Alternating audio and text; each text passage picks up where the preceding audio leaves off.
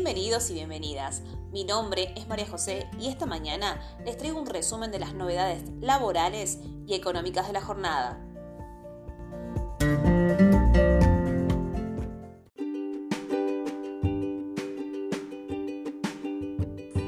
ANSES aumentará todas las asignaciones familiares desde septiembre. ¿Cómo quedan los montos?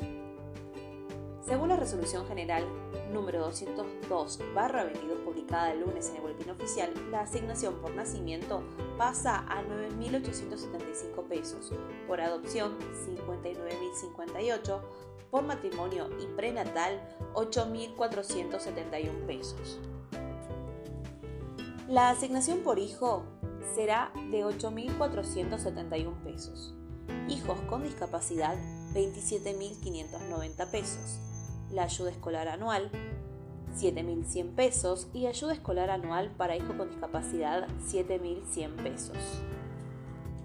En cuanto a las asignaciones universales, la AUH pasará de 8.471 pesos desde el mes que viene, hijo con discapacidad 27.590 pesos y AUE 8.471 pesos.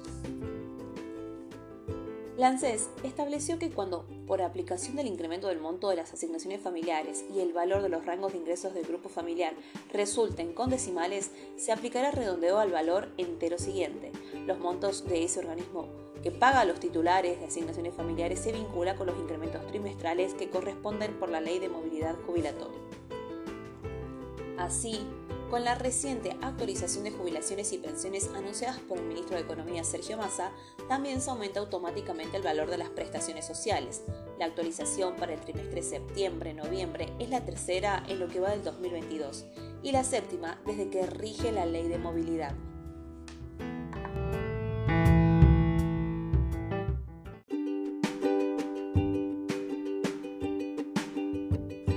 Los empresarios del sector turístico acordaron un límite a los precios de los servicios que ofrecen como condición para renovar el programa previaje.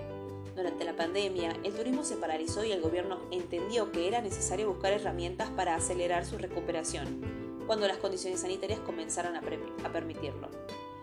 Previaje propuso el reintegro del 50% de los gastos en hotelería, gastronomía, alquiler de autos, excursiones dentro del país pero la iniciativa resultó ser un boomerang. Los rebrotes de contagio sobre diciembre de 2021 y principalmente en enero de 2022 congelaron los planes de salida al exterior de familias de altos, de altos ingresos. Temerosos de enfermarse lejos del país y de exponerse a trabas para el regreso. Además, por aquellos días el gobierno había prohibido el financiamiento de paquetes turísticos al exterior. En consecuencia, hubo una avalancha sobre previaje y dado su alto poder adquisitivo, ese segmento absorbió rápidamente la oferta de alta gama de alojamiento y servicios existentes en el país. Así, los hoteles 4 y 5 estrellas y las casas y departamentos categoría premium gozaron prácticamente de ocupación plena en las semanas de mayor demanda, Navidad y Año Nuevo y enero lo que por lógica consecuencia arrastró los precios de las unidades que le siguen en jerarquía y que habitualmente son arrendadas por un amplio sector de la clase media. Los más de 3 millones de argentinos que sacaron sus vacaciones a través de previaje y el nivel de reservas que rondó en el 90% de la mayoría de los destinos del país ya reflejan lo que va a ser una temporada de verano récord, de las mejores de los últimos 10 años, había declarado sobre diciembre del año pasado el propio Lemons. La conjunción de todos estos factores provocó que las locaciones en general registraran incrementos entre el 60 y el 70%, entre 10 y 20 puntos por encima de la inflación general. La situación se repitió durante las últimas vacaciones de invierno. Para las empresas del sector turístico, ingresar al acuerdo de previaje es un acto voluntario y tienen la libertad de no participar y fijar los precios que crean convenientes. Por el sector privado firmaron el acuerdo el presidente de la Cámara Argentina de Turismo, Gustavo Jani, el presidente de la Federación Empresaria Hotelera Gastronómica de la República Argentina, Fernando Del Bots, el presidente de la Asociación de Hoteles de Turismo de la República Argentina, Roberto Mangual, y el presidente de la Asociación de Hoteles, Restaurantes, Confiterías y Café, Daniel Prieto.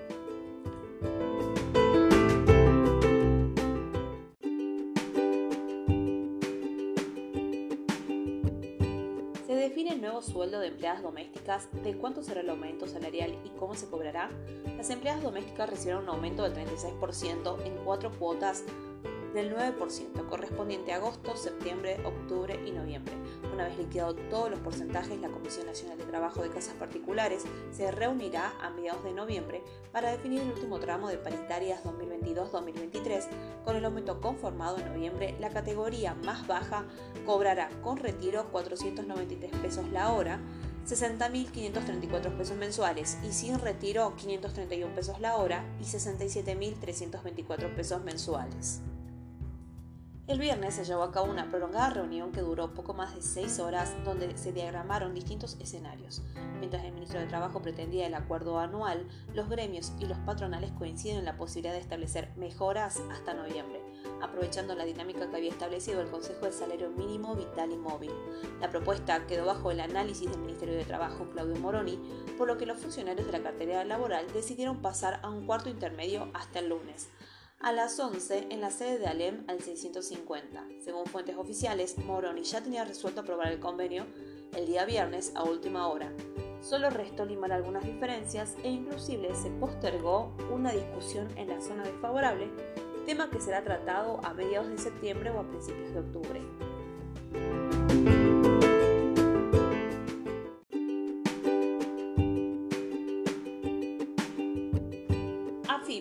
Un pago a cuenta extraordinario del impuesto a las ganancias, cancelable en tres cuotas mensuales.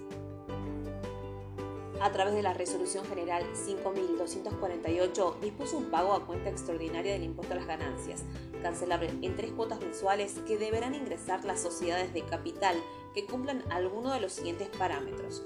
En primer lugar, el monto del impuesto determinado de la declaración jurada del periodo fiscal 2021 o 2022, según corresponda, sea igual o superior a los 100 millones de pesos. El monto del resultado impositivo que surja de la declaración jurada sin aplicar la deducción a los quebrantos impositivos de ejercicios anteriores sea igual o superior a los 300 millones de pesos. Es importante señalar que este pago a cuenta no podrá ser cancelado a través del mecanismo de compensación y tampoco podrá ser tenido en cuenta en el caso de que se efectúe una solicitud de reducción de anticipos. El monto de pago a cuenta se determinará de acuerdo al procedimiento que a continuación vamos a detallar. Sujetos alcanzados, respecto a los cuales el importe determina de conformidad con el procedimiento establecido en el inciso A del artículo 3 de la Resolución General 5211 y su modificatoria para el periodo fiscal inmediato anterior a aquel que corresponderá imputar el pago a cuenta resulte superior al 25% sobre dicho importe. Restantes sujetos alcanzados 15% sobre el resultado impositivo del periodo fiscal inmediato anterior, aquel al que corresponderá imputar el pago a cuenta, sin aplicar la deducción de los quebrantos impositivos de ejercicios anteriores.